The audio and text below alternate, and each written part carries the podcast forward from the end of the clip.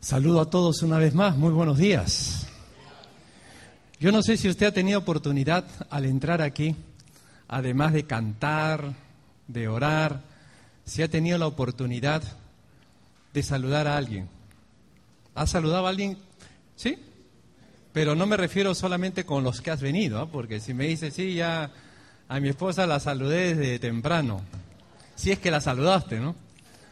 Pero si no es así, yo te invito, hermano, a que te pongas de pie y saludes por lo menos a 60 personas. Eso es, todos muévanse.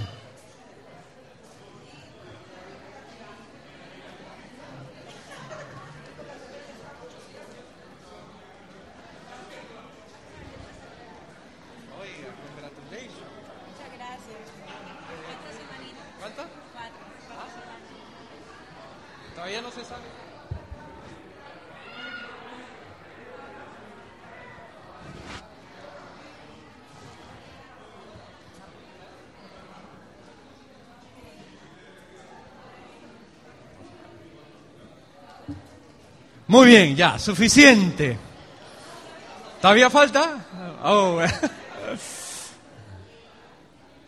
bueno. Eso es para que se muevan un poquito.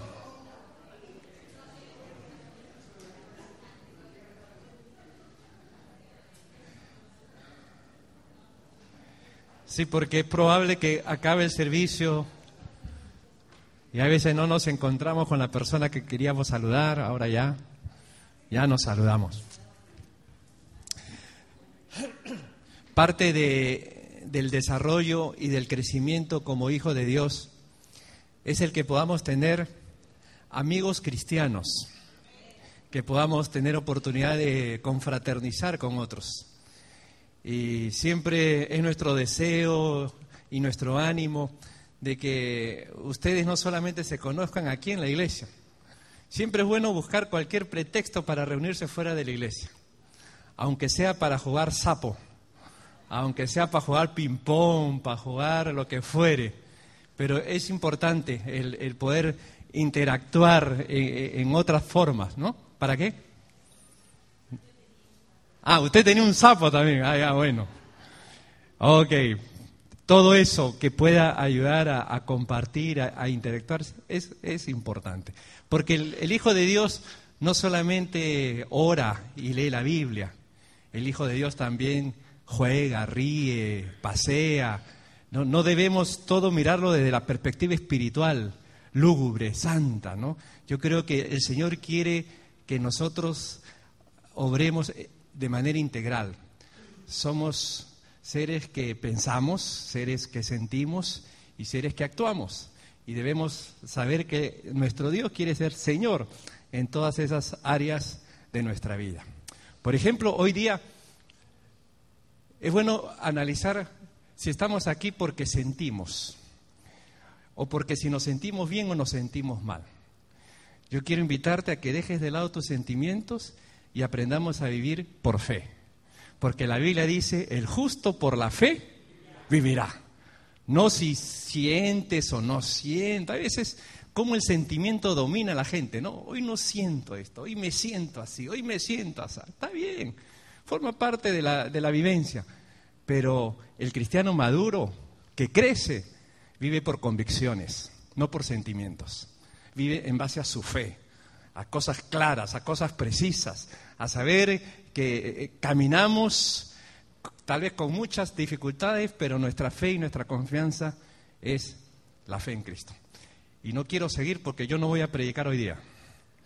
Esta mañana es para mí una alegría tener la oportunidad de, compartir aquí el tiempo de la palabra de Dios con alguien que ya ustedes han, han estado viendo por varias semanas. Es Marlon, Marlon Martínez. Él ha estado ya asistiendo con nosotros, él ha ministrado como pastor en Cuba y esta mañana yo le he que nos comparta la palabra del Señor. Y yo estoy seguro que el Señor ha puesto palabra en su corazón. Que Dios te bendiga, Marlon. Bueno, Dios le bendiga en esta mañana.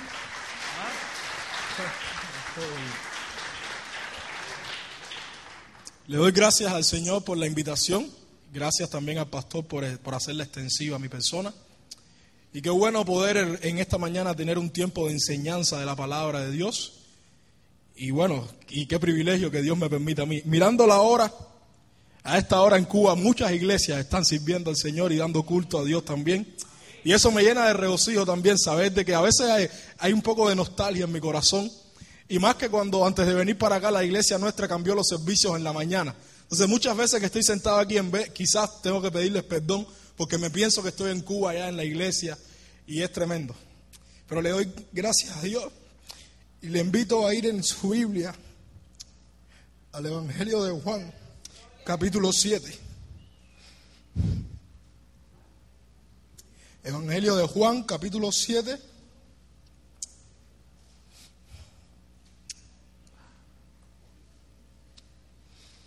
del versículo 37 al versículo 39. Está un poco mojado. Disculpen un poco este sentimentalismo, hermano. Ah. Dios es bueno, Dios es bueno. Le invito a ir en su Biblia al Evangelio de Juan, capítulo 7, verso 37 al 39.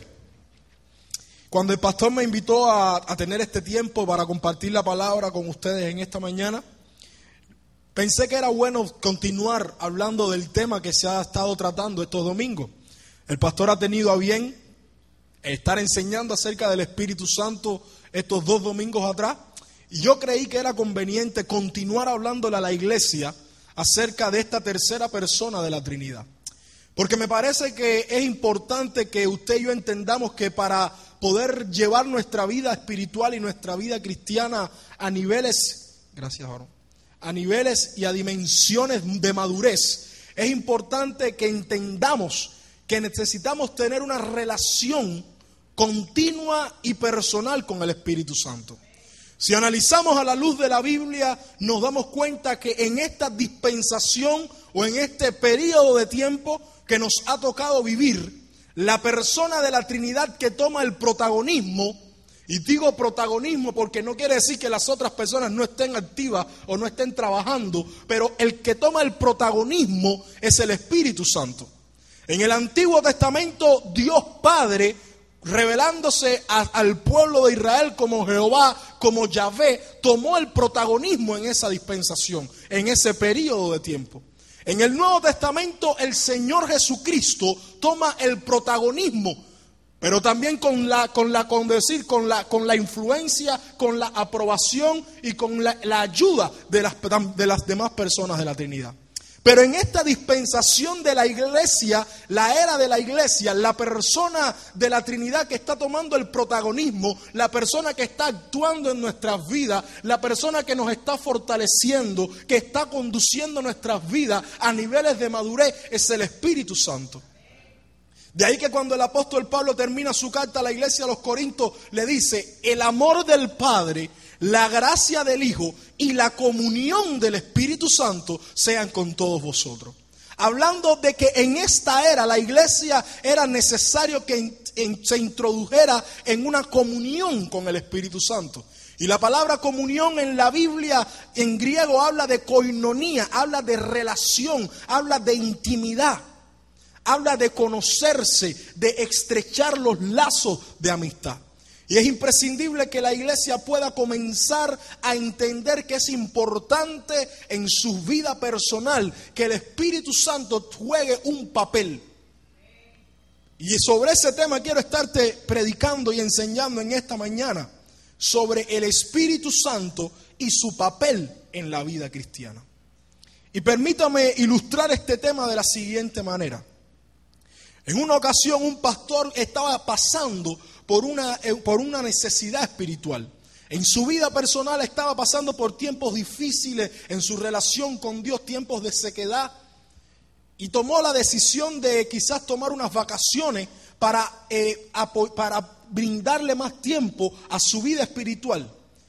Y decidió salirse hacia otra ciudad y, tomar eh, un hotel y estar ahí un tiempo para buscar a Dios y para experimentar algo, algo refrescante en su vida de parte de Dios.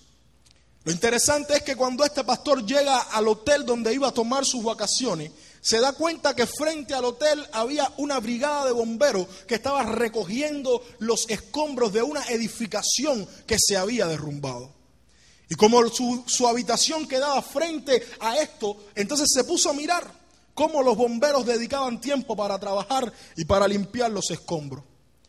Pero le llamó la atención que había un grupo de bomberos que estaban ahí tratando de, sacar una piedra que estaba atascada en los cimientos de esta edificación. Y miró y miró cómo ellos se esforzaban para sacar esta piedra. Y lo que le llamó la atención es que cuando levantan y logran sacar la piedra, comenzó a fluir de donde estaba la piedra un manantial cristalino de agua fresca que había estado obstaculizado, que no había podido subir a la superficie por muchos años porque esta piedra estaba ahí. Instantáneamente Dios le habló a su corazón y le dijo, ¿sabes algo?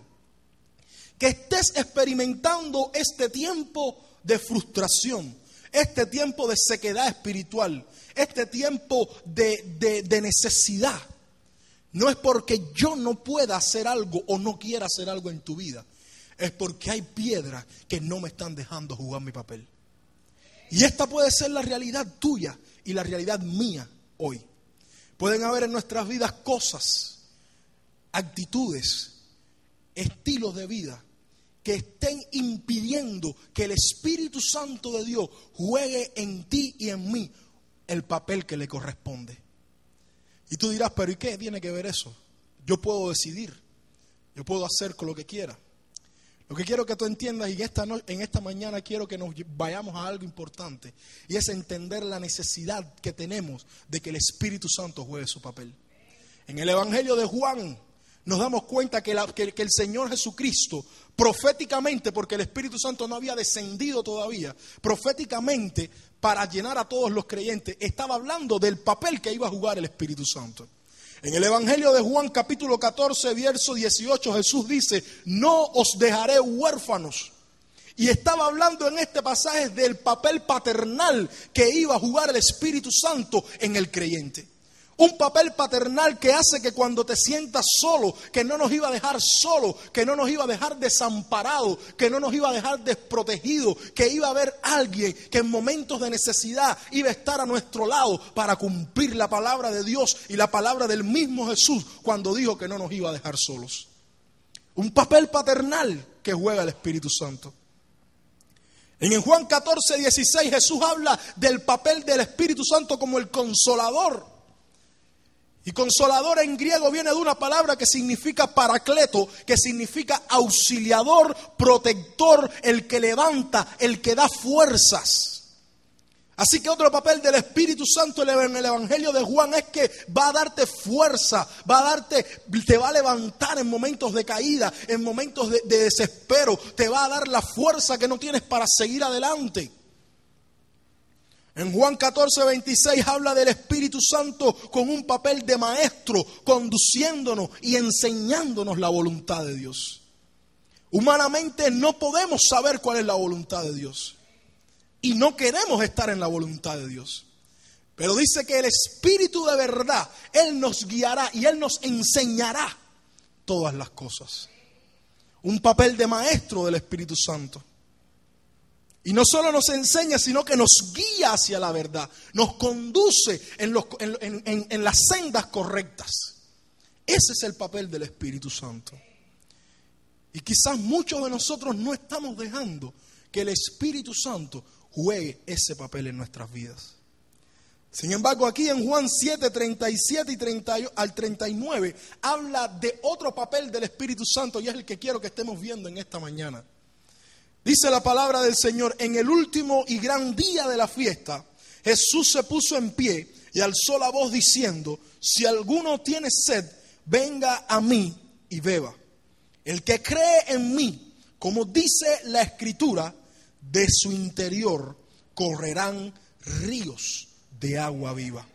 Esto dijo del Espíritu que habían de recibir los que creyesen en Él, pues aún no había venido el Espíritu Santo porque Jesús no había sido aún glorificado. Este versículo 38 nos habla de un fluir constante del Espíritu Santo. Nos habla de una renovación diaria. Nos habla de frescura. Nos habla de un estilo de relación con Dios diferente. De un estilo de relación lleno de propósito, lleno de pasión, lleno de, motiva, de motivación espiritual. Ahora, qué, qué, qué duro es saber que este cristianismo o esta relación que está hablando Juan 7:38 es simplemente una relación para algunos ideológica. Solamente pueden soñar con esa relación. Porque la realidad objetiva dentro de la iglesia nos enseña que hoy día dentro de la iglesia hay gente y hay personas que no están experimentando este tipo de relación. Y quizás puedo ser yo, quizás puede ser usted, pero la realidad es que Dios dijo que el que tuviera una relación con el Espíritu Santo y dejara que el Espíritu Santo jugara su papel, su vida cristiana no sería vacía, no sería religiosa, no sería sin sentido, sino que sería un tipo de relación de frescura, de renovación, de pasión por Dios todos los días. Pero esa realidad muchas veces no la, estoy, no la estás viviendo y no la estoy viviendo. Porque estamos en la iglesia jugando a un club de fan y, y quizás perdóneme el, término club de fan. Me gusta cómo se canta, me gusta la alabanza, me gustan los coros, me gusta estar con los jóvenes, me gusta estar en la clase, pero este es, es, lo que me gusta. Sin embargo, la vida cristiana va más allá de lo que te gusta e implica un sacrificio, una decisión por Dios y por su obra. Es más allá que un club de fan. Y muchas veces estamos jugando en la iglesia con este estilo de vida del club de fan. Pero es necesario tomar una decisión por Dios y permitirle al Espíritu Santo de Dios que empiece a obrar y actuar en nuestras vidas espirituales, jugando su papel. Porque cuando no dejamos que el Espíritu Santo juegue su papel en nuestra vida, entonces nuestra vida cristiana está destinada a fracasar. Y no estoy profiriendo quizás una maldición sobre tu vida cristiana o quizás trayéndote miedo. Lo que estoy hablándote es que Dios no diseñó la vida cristiana para que tú la vivas en tu fuerza porque es imposible. Vas a fracasar, vas a desfallecer, por eso Jesús dijo, no te voy a dejar huérfano. Tú necesitas al consolador. Tú necesitas a alguien que te levante cuando no tienes deseo. Tú necesitas a alguien que te inspire cuando no tienes fuerza. Tú necesitas de mi persona. Tú necesitas de mí. Y pero el problema es que no estamos dejando que esa persona, que es Dios, juegue su papel. Y encontramos entonces dentro de la iglesia dos tipos de personas. Dos tipos de personas que representan las dos maneras de vivir la vida cristiana. Porque hay dos maneras de vivir la vida cristiana. Una primera manera es dejando que el Espíritu Santo juegue su papel. Y una segunda manera es no dejando que el Espíritu Santo no juegue su papel. Ahora usted dirá, pero yo puedo vivir cualquiera de los dos, lo importante es que esté en la iglesia. Lo que te quiero decir es que tú puedes tomar cualquiera de las dos estilos de vida. Pero uno está destinado a fracasar y el otro irá de victoria en victoria. Como dice la Biblia en el libro de los Salmos, los que confían en Dios irán de poder en poder. Y como dice el apóstol Pablo, de gloria en gloria. Entonces la decisión es tuya o vivir un estilo de cristianismo fracasado, religioso, turbulento, sin sentido, o un estilo de, vida que va de gloria en gloria, de poder en poder, de pasión en pasión, y que experimenta a Dios en todas las áreas de tu vida. Ahí está el asunto. Yo quiero, hacerte, yo quiero que tú estés claro, no tiene nada que ver con salvación, hermano. Porque muchas veces usamos eh, como que esto de la salvación y el infierno para engañar y para atemorizar a la iglesia. No se está hablando de salvación. Porque déjame decirte, este primer tipo de personas, que son las personas que no dejan que el Espíritu Santo juegue su papel, son gente que está en la iglesia, son gente que son de la familia de Dios, son gente que han sido sellados con el Espíritu para la, para la redención. No quiere decir que van a ir al infierno, no, van al cielo. Pero son gente que en la tierra, en vez de vivir el poder de Dios y experimentar la gracia sobrenatural de Dios, están viviendo, y discúlpenme ahora el término, como cucarachas. Por eso quiero que tú entiendas la necesidad que tiene el que dejes al Espíritu Santo jugar su papel. Y quiero que podamos ver un momento, en este tipo de un momento, las palabras de Jesús. Las palabras de Jesús con relación al momento en el que las dice. El versículo 37 me dice que en el último y gran día de la fiesta, Jesús se puso en pie y alzó la voz diciendo, si alguno tiene sed, venga a mí y beba. Dice la Biblia que en el último y gran día de la fiesta era un tiempo de celebración, era un tiempo de regocijo, era un tiempo de alegría en el que estaba todo el pueblo. El pueblo de Israel era un pueblo con una cultura festiva. Alrededor de siete fiestas celebraban y estas siete fiestas no eran simplemente por festejar, sino que cada una de las fiestas era con un sentido espiritual de recordar la obra que Dios había hecho en el pasado con ellos. Cada vez que ellos instituían una fiesta era con el objetivo de recordarse de algo que Dios había hecho en el pasado para que nunca se les olvidara. De ahí que la fiesta de las Pascuas hablaba de cómo recordaban que Dios les sacó con mano poderosa de la esclavitud de Egipto. Pero Jesús dice que se levantó en el último y gran día de la fiesta. ¿Cuál de estas siete fiestas estaba Jesús? Por las palabras que habla se piensa que estaba en la fiesta de los tabernáculos, una de las tres fiestas más importantes y que se celebraban todos los años. Esta fiesta de los tabernáculos era llamada así porque ellos tenían que vivir por un periodo de siete días en unas cabañas hechas de ramas. ¿Y sabes por qué? Porque ellos estaban recordando cómo Dios les guardó 40 años en el desierto a sus antepasados. Así que con esta fiesta de los tabernáculos ellos estaban recordando cuando nuestros padres, cuando nuestros antepasados estuvieron en el desierto, Dios les guardó, Dios les protegió, Dios les cuidó. De hecho, dice la Biblia que ni su calzado ni sus vestidos se deshicieron en esos 40 años. Dice la Biblia que Dios enviaba una columna de nube en la mañana para que el sol no le fatigara. Y que en la noche mandaba una columna de fuego para calentar a su pueblo y para guiar a su pueblo. Y esta fiesta de tabernáculos llevaba ese sentido, recordar la providencia de Dios. Además de eso, también eh, en esta fiesta celebraban la, bendición que Dios les había traído por medio de las cosechas, por medio de, los frutos de, su, de, su, de lo que habían sembrado en ese año. Pero al mismo tiempo que estaban celebrando esto en esa fiesta, ellos tomaban algo, ellos hacían más.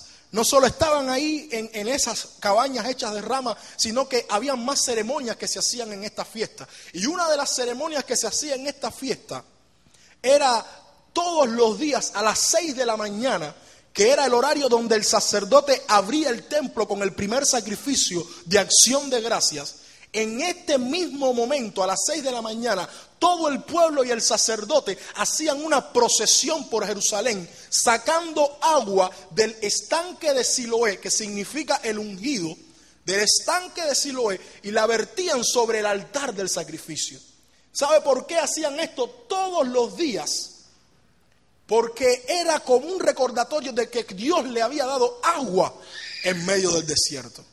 Usted puede recordar esos eventos en el libro de Éxodo, como en medio del desierto y en medio de la sequedad, Moisés golpea la piedra y sale agua en el desierto. Y era recordando todo esto.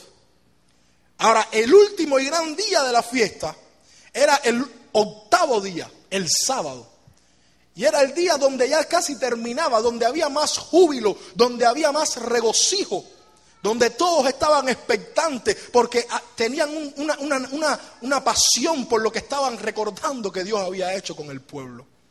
Sin embargo, en ese día Jesús se levanta y sus palabras no fueron muy alentadoras, que digamos.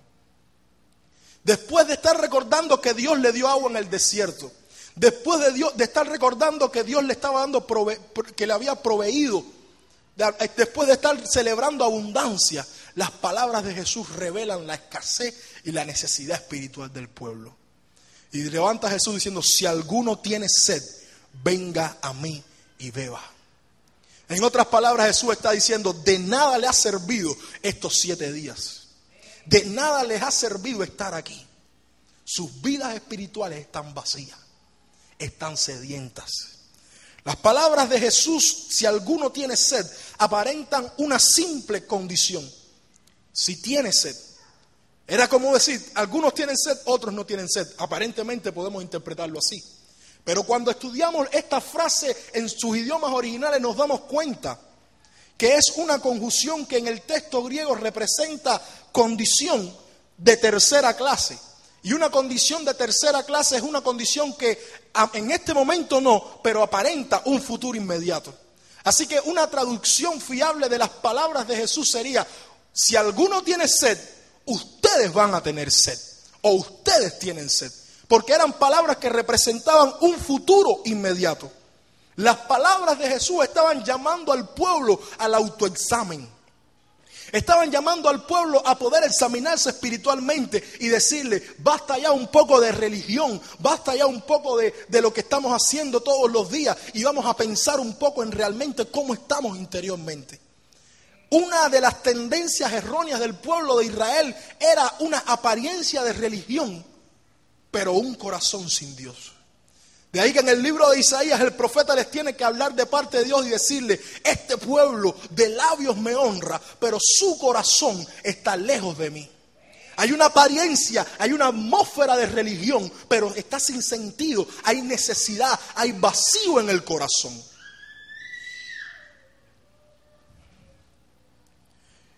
Y ahora viene el asunto. Y tú puedes decir, bueno, ¿qué tiene que ver esto conmigo? Eso era con Israel. Pero lo que quiero que tú entiendas es algo en esta, en esta mañana. Cuando tú y yo no dejamos que el Espíritu Santo juegue su papel, sufrimos y experimentamos esto que experimenta Israel. Sufrimos y experimentamos esto que está experimentando Israel. Un tiempo de fiesta, un tiempo de regocijo, un tiempo de aparente alegría, pero un tiempo con necesidad. Porque estamos viviendo en una fachada. La persona que no deja que el Espíritu Santo ministre y juegue su papel en su vida, comienza a vivir una fachada, una fachada de alegría, una fachada de gozo, una fachada de regocijo, pero sabe que en su interior hay una necesidad tangible, sabe que en su interior hay necesidad que no ha sido cubierta, que no ha sido saciada, hay sed espiritual. Y muchos de nosotros estamos en esa fachada. Voy a la iglesia, voy al culto, tengo mi Biblia, tengo que aparentar que todo está bien, que mi matrimonio está bien, que mi vida está bien, pero yo sé interiormente que no, pero lo hago porque quiero que crean que soy un buen cristiano. Es una vida de apariencia.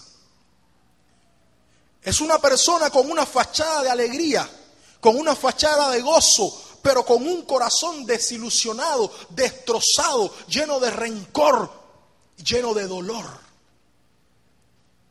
Yo te quiero decir algo. Deja que el Espíritu Santo juegue su papel en tu vida. No vivas fachada. No vivas apariencia. Porque tú puedes engañar a todos. Tú puedes aparentarnos a todos. Pero hay alguien que está mirando tu condición en tu corazón. Y ese alguien que mira la condición en tu corazón, ¿sabes lo que dice? ¿Por qué estás pasando por esto cuando yo puedo saciar tu necesidad?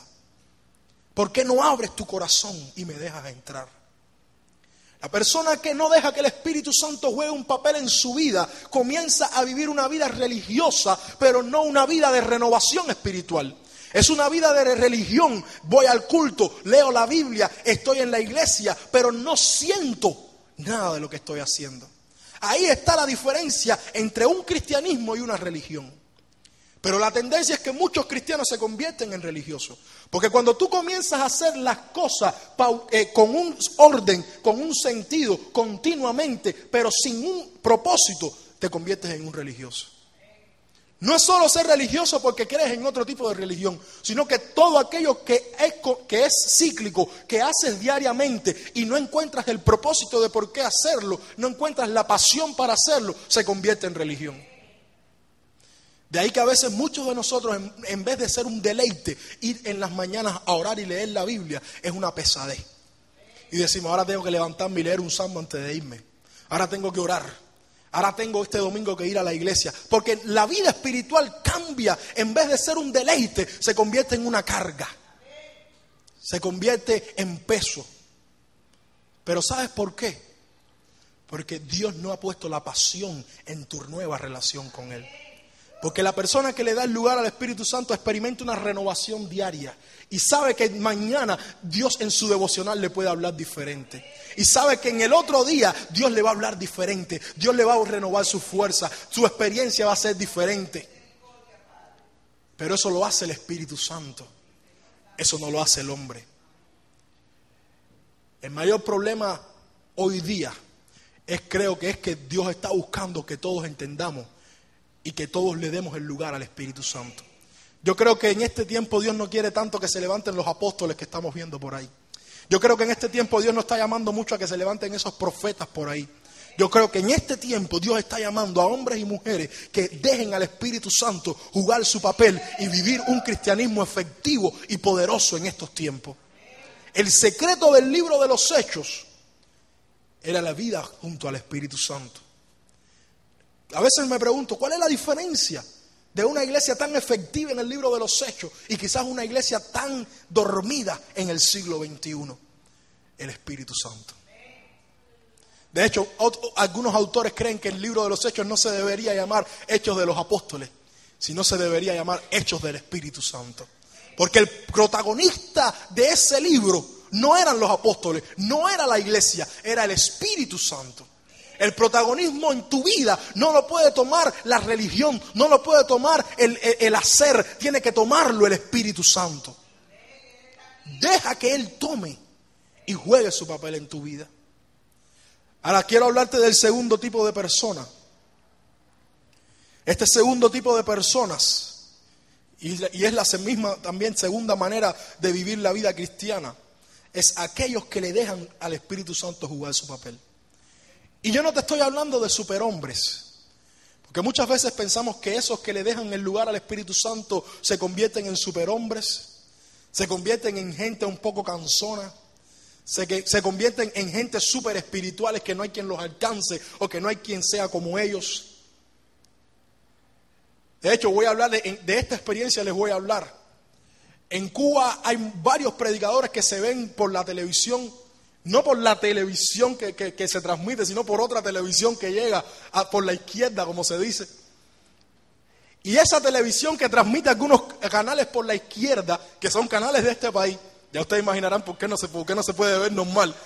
Entonces, hay predicadores que salen por esa televisión. Y, como que mucho el pueblo creyente en Cuba ve a esos predicadores como hombres inalcanzables. Ven a esos predicadores como gente superior, como super espirituales, que no hay quien llegue, que no, que no somos dignos ni de desatarle la correa de sus zapatos. Pero cuando nos damos cuenta de que ese tipo de personas son gente con necesidad espiritual igual que tú y que yo, pero que son gente que han entendido algo, y lo que han entendido es que la vida cristiana tiene que vivirse con el Espíritu Santo. Lo que quiero que tú entiendas en esta mañana es que para que alguien le dé el papel al Espíritu Santo que le corresponde, es porque es alguien que ha entendido su impotencia para vivir la vida cristiana. Hasta que tú no entiendas tu necesidad, tu impotencia, tu falta de recursos, hasta que tú no llegues a ese nivel, tú no vas a dejar al Espíritu Santo actuar.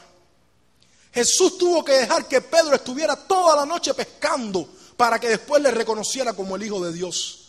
Porque cuando hacemos un estudio paralelo de todos los evangelios, nos damos cuenta que esa experiencia de la pesca milagrosa no fue la primera vez que Jesús vio a Pedro o que Pedro conocía a Jesús, sino que ya se habían conocido de antemano, pero él no le había aceptado como hijo de Dios. Hasta que estuvo toda la noche pescando y vio el milagro poderoso actuando en su vida, no le reconoció, pero Dios lo llevó al extremo, Dios lo llevó al punto.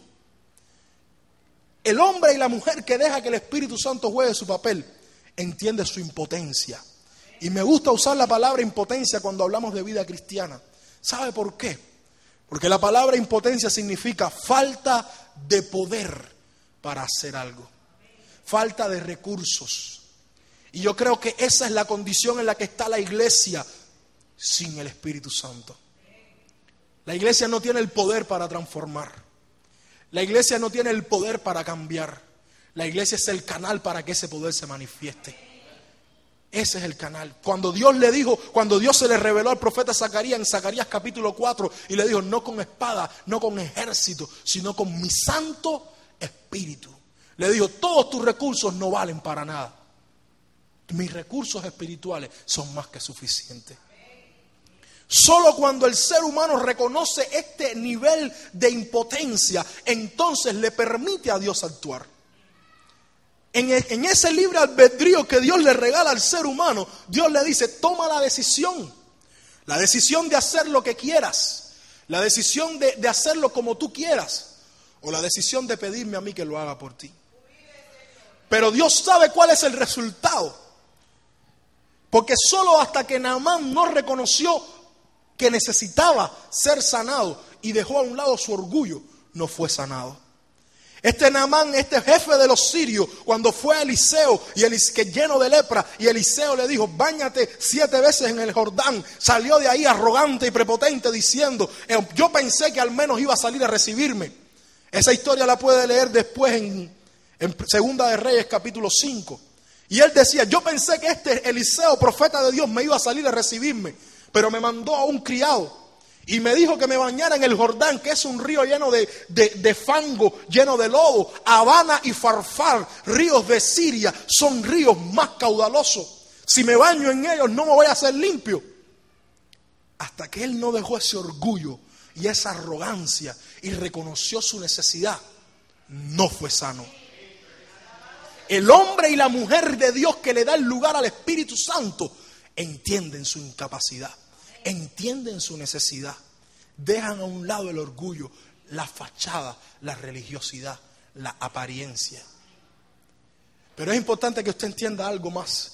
Jesús dice en el versículo 38, el que cree en mí, como dice la escritura, de su interior correrán ríos de agua viva.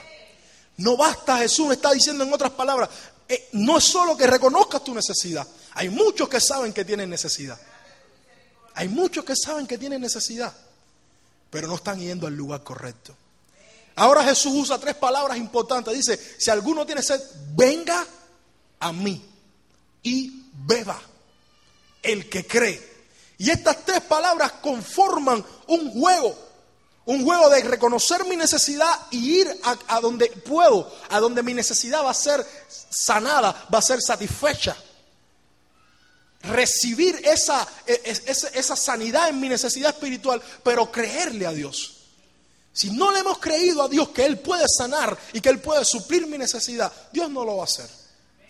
Porque lo que activa la mano de Dios en tu vida y en mi vida es creerle a Dios. Así que una persona que le da el lugar al Espíritu Santo es una persona que entiende que y cree que en Dios está la solución de su problema. Sabe que puede recurrir a otros lugares. Sabe que puede recurrir a otros, a, médicos. Pero sabe que en Dios hay solución para su problema. Y yo creo que ahí está el problema en estos tiempos.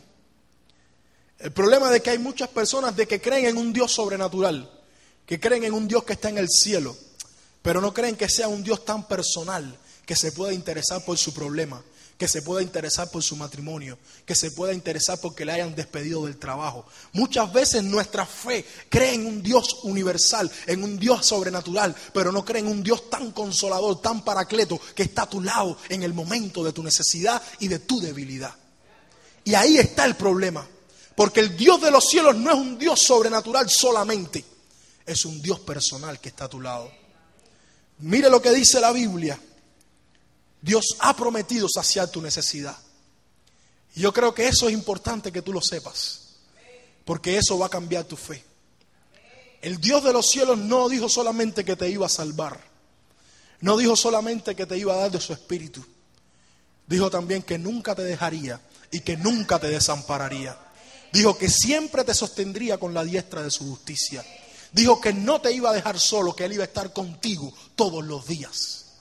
Entonces ese Dios que tú crees que está en el cielo, créele que está al lado tuyo, fortaleciéndole también. Mire lo que dice la Biblia en Isaías 44, 3. porque yo derramaré aguas sobre el sequedal y ríos sobre la tierra árida. Mi espíritu derramaré sobre tu generación y mi bendición sobre tu renuevo. Dios prometiendo saciar la necesidad del ser humano. Salmo 23, 1 y 2. Jehová es mi pastor y nada me faltará.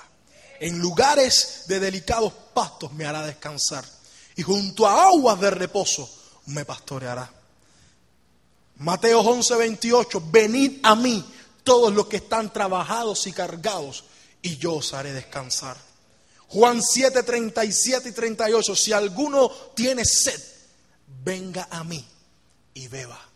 Yo creo que lo importante no es saber que Dios suple mi necesidad, es creer que Él lo puede hacer ahora.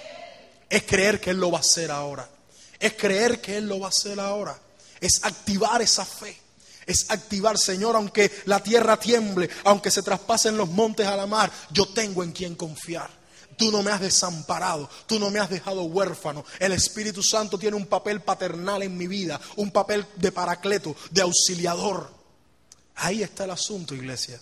Creer que Dios sana, creer que Dios sacia tu necesidad. Cuando Jesús bajó del monte de la transfiguración y se encontró el escenario de sus discípulos tratando con un muchacho que estaba sufriendo por espíritus malignos, el padre cuando vio todo esto que ve a Jesús le corre y le dice, si puedes hacer algo. No sé si recuerda esta historia, pero el padre le dice estas palabras, si puedes hacer algo. Y Jesús le responde, y a esto, sí que lo, que lo va a recordar, si puedes creer, al que cree, todo le es posible. ¿Sabe qué estaba diciendo Jesús? Porque el primero que usó el sí fue el Padre, como diciéndole, si tú puedes, bueno, haz algo, me hace falta que hagas algo. Y Jesús le respondió con el mismo sí, le dijo, si tú puedes creer, el asunto no está en que yo pueda o no pueda hacer algo. El asunto está en que tú creas que yo lo puedo hacer. Y yo creo que usted entienda eso. El asunto no está en que yo sepa que Dios lo puede hacer. El asunto está en que yo le crea a Dios que Él lo va a hacer.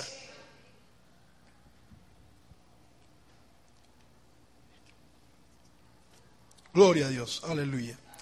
No basta con saberlo, es necesario creer. Lo interesante que el verbo que usa la Biblia aquí para creer es un verbo que está en presente activo y en singular.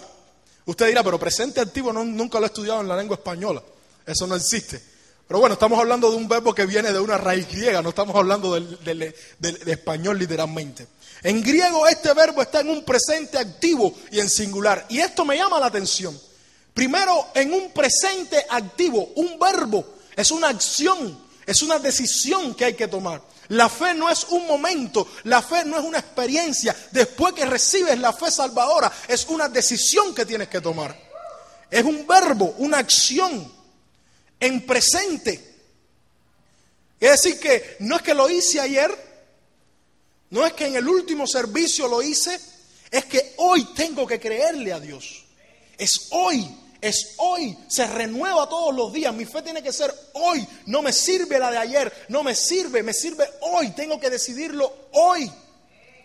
Y en, segundo, y en último lugar dice singular, un verbo en activo presente singular. ¿Sabe lo que singular viene de, una persona?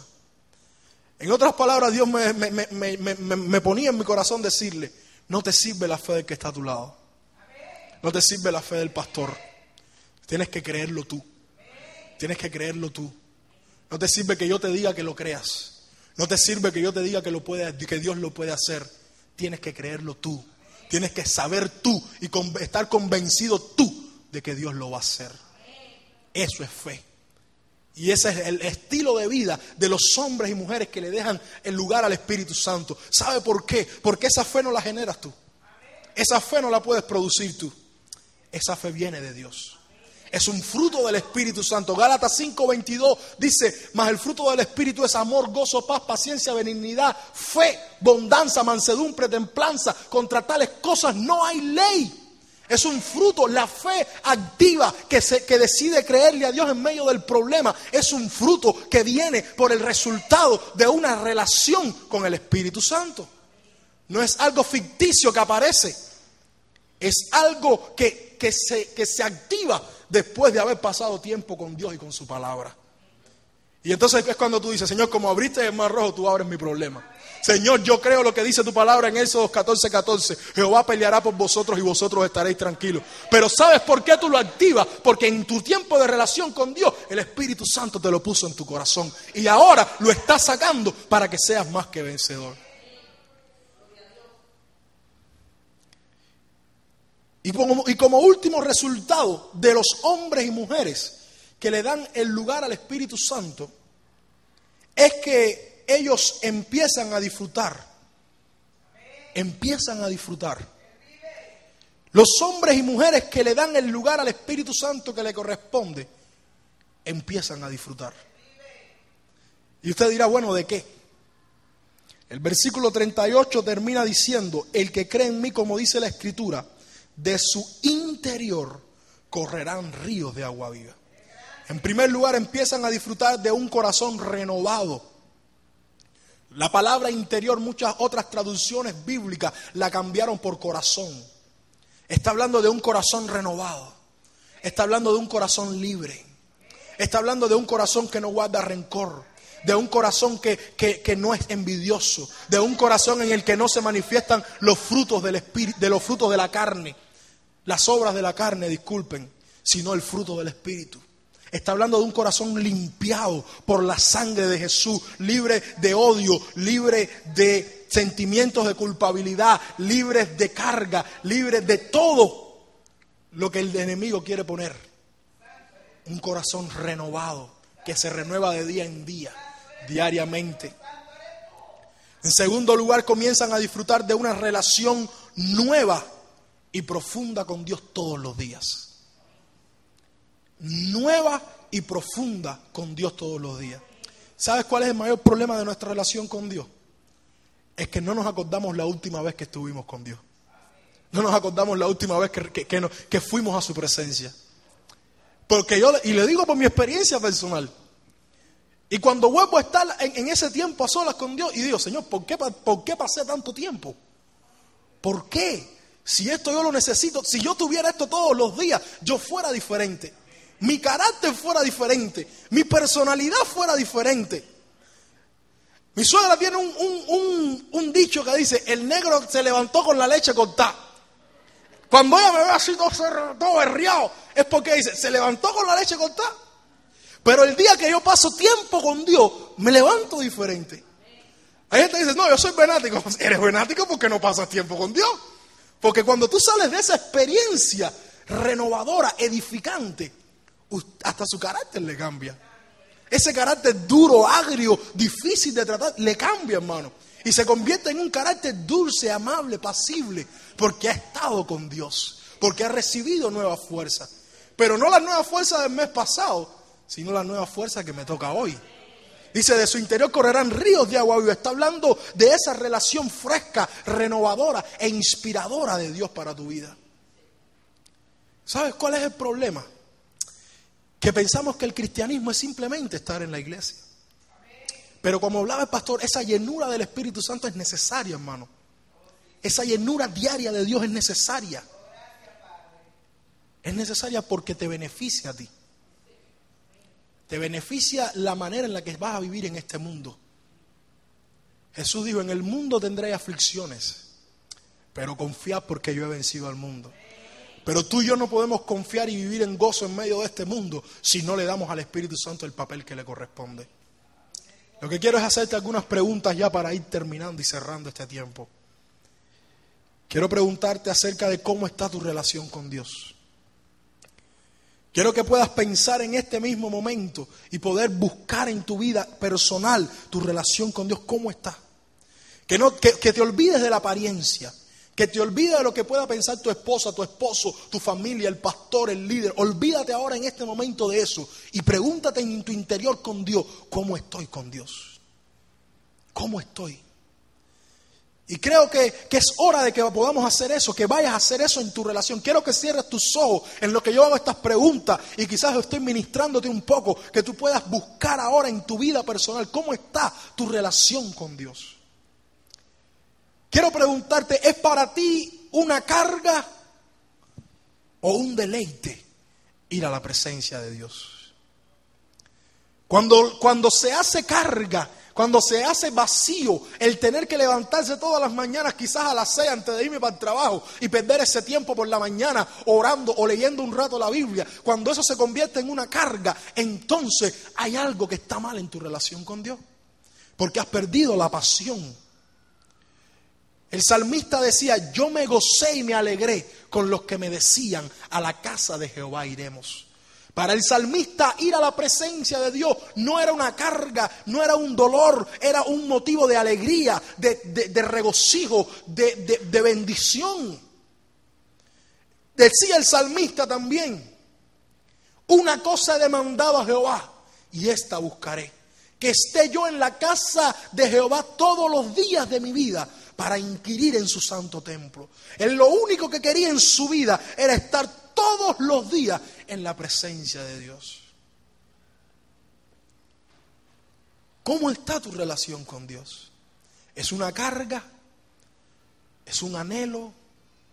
¿Es un disfrute? ¿Estás dejando que el Espíritu Santo juegue su papel en tu vida? Su papel paternal, su papel de auxiliador, de paracletos su papel de maestro, su papel de guía, su papel de, refrescar tu vida espiritual y llevarla a niveles de abundancia, a niveles de prosperidad, a niveles de madurez, a niveles de, de crecimiento. ¿Estás dejando que el Espíritu Santo haga eso en tu vida?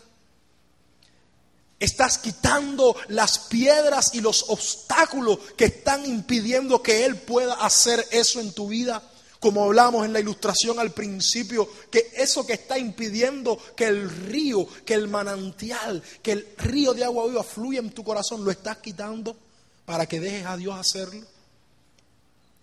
Si no dejamos que el Espíritu Santo juegue su papel en nuestras vidas, en nuestro cristianismo, nuestra vida cristiana está destinada a fracasar.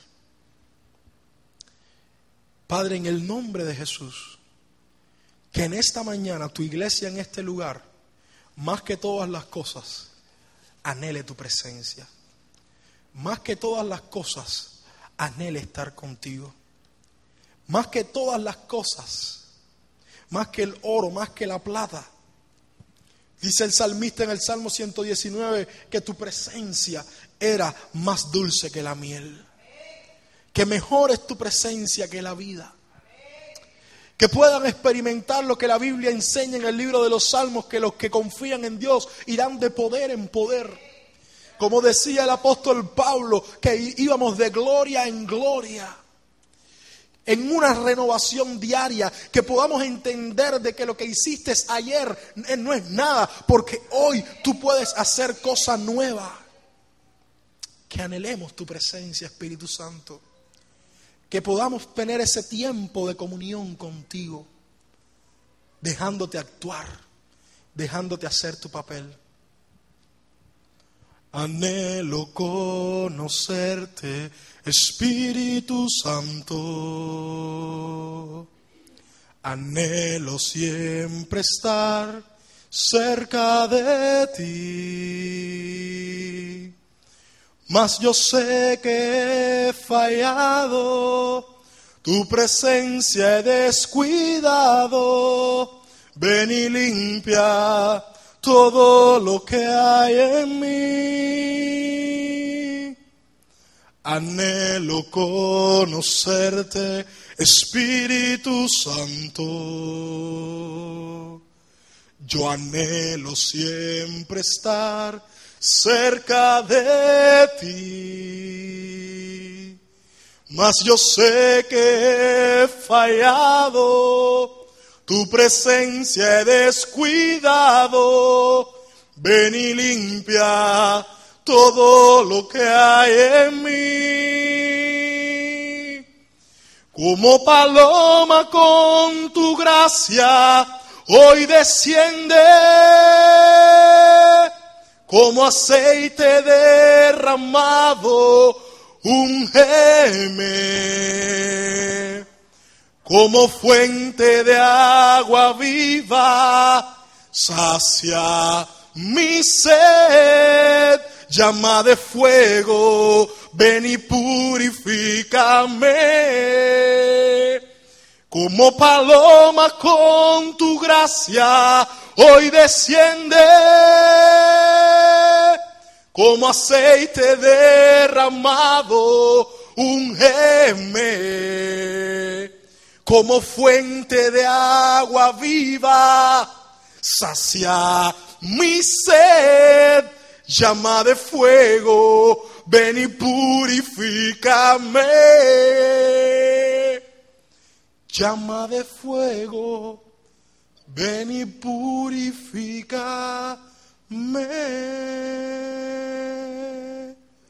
Llama de fuego, ven y purifícame.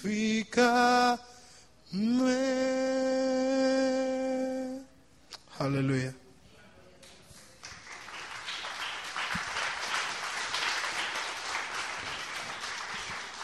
Amén. Gracias a Dios por su palabra. Quiere el Señor que podamos seguir reflexionando y pensando en lo que hemos escuchado. No cabe la menor duda que siempre, cada día, necesitamos ser renovados por su Espíritu. Amén.